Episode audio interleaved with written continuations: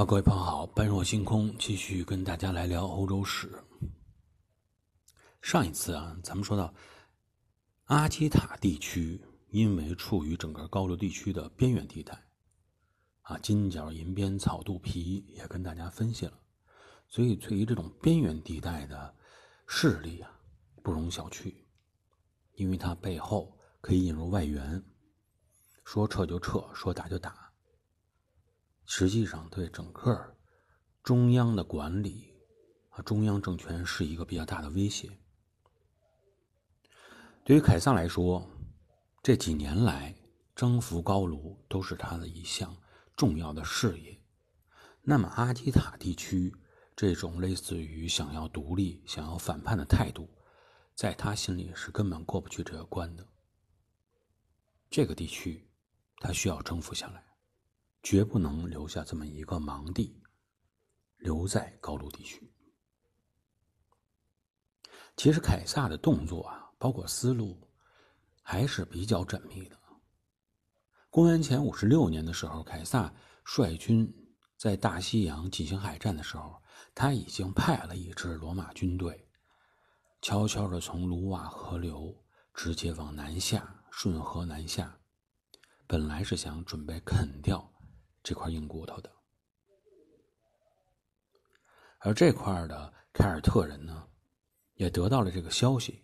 啊，风声走漏了，所以呢，生活在比利牛斯山脉和加隆淮之间的这个凯尔特人，在内部除了积极联络以外，借助他们本身的边缘优势，真的去找外援了，就是从邻近的伊比利亚半岛引入了外援。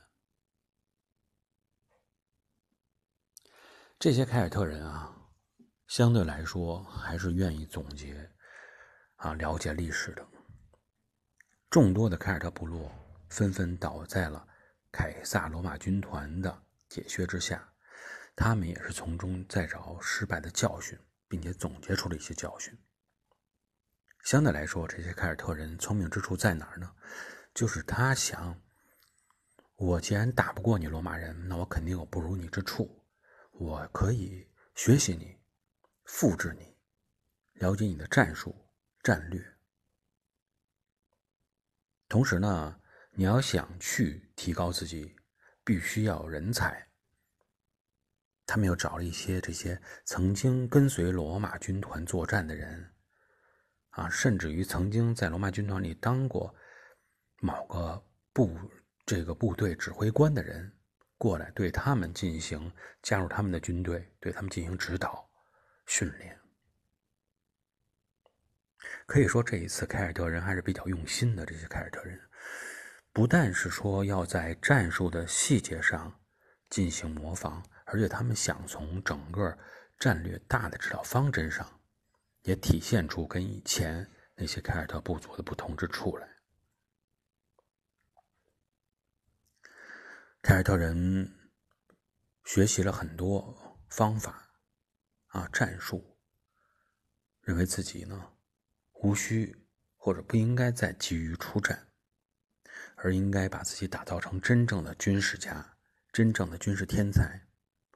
他们也认识到了，罗马帝国属于客场作战，在人数上你是不占优势的，在后勤补给上你也同样是不占优势的。我们作为主场作战的这些凯尔特人，最好的方法是对你进行游击战。应该这样的话，你罗马军团就承受不住了。所以他们选择的方式呢，一个是选择有利的地形，而且按照罗马人的方式构建出这种碉堡啊、防御工事等等，啊，让你呢不容易攻上来。特别是针对于罗马军队的武器、工程器械，设计出了自己比较特点的这种防御工事。另另外一方面呢。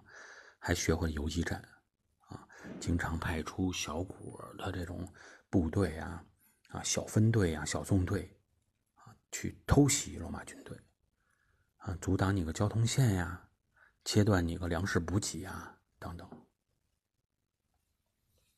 看到凯尔特人学聪明了，而且还会了游击战，堡垒修建的也不错。罗马有点这个意识到了，说，看来这个不能这么拖延下去。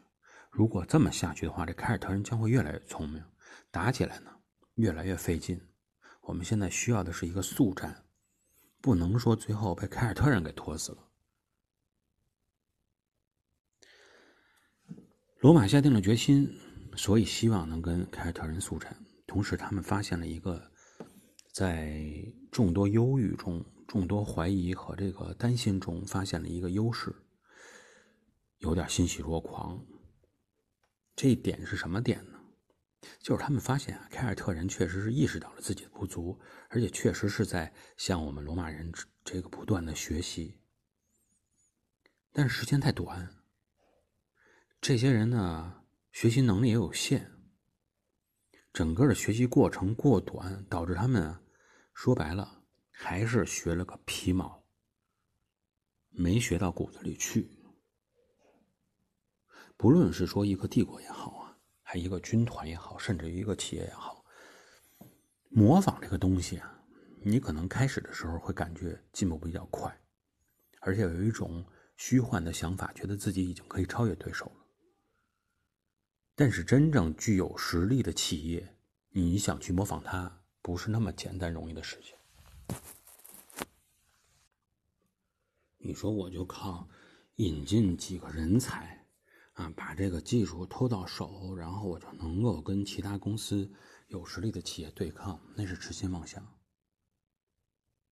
所以，对于凯尔特人来说也一样，你想指望着战前引入几个体验过罗马军团作战方式的。指挥官帮你指导指导，带带军队就能够扭转战局，也是痴人说梦。罗马决定速战之后，对凯尔特人形成了大规模的、直接的冲击，啊，直接的冲杀。最后用了多长时间攻破了凯尔特人所谓建造的一个一个小的防御工事呢？让大家感觉非常吃惊，仅用了一天的时间。那么这几天消灭了多少凯尔特人呢？将近四万人，基本属于这一片的凯尔特人也全军覆没了。我们客观分析这件事情啊，应该说这种结果让大家有点失望，因为毕竟大部分人觉得我方法用对了，思路正确了。就应该能够改变现在的局面，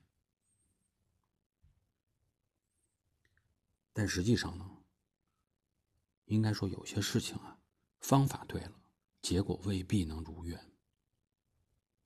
凯尔特人的失败不代表凯尔特人改变的不正确，只能是说明很多事情还是在于一个实力的培养，需要一个多年来实力的积蓄过程。罗马军队除了它本身的作战方式和战略思路以外，它的战斗力绝不仅仅是一个战术问题。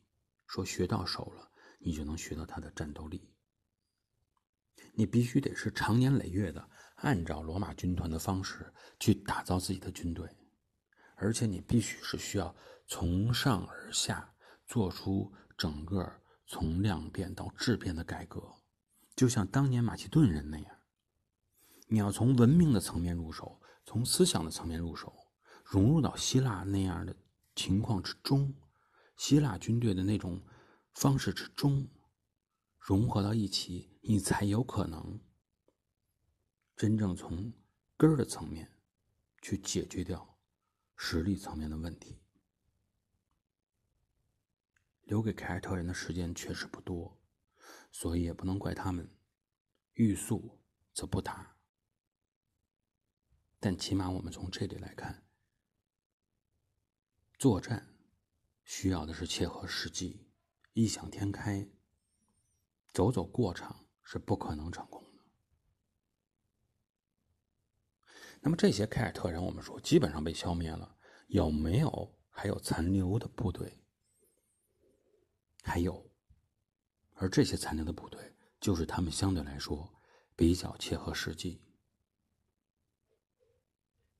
他们究竟找到了哪些切合实际的方法，使得凯撒后来对这一小股部队感觉到比较头疼。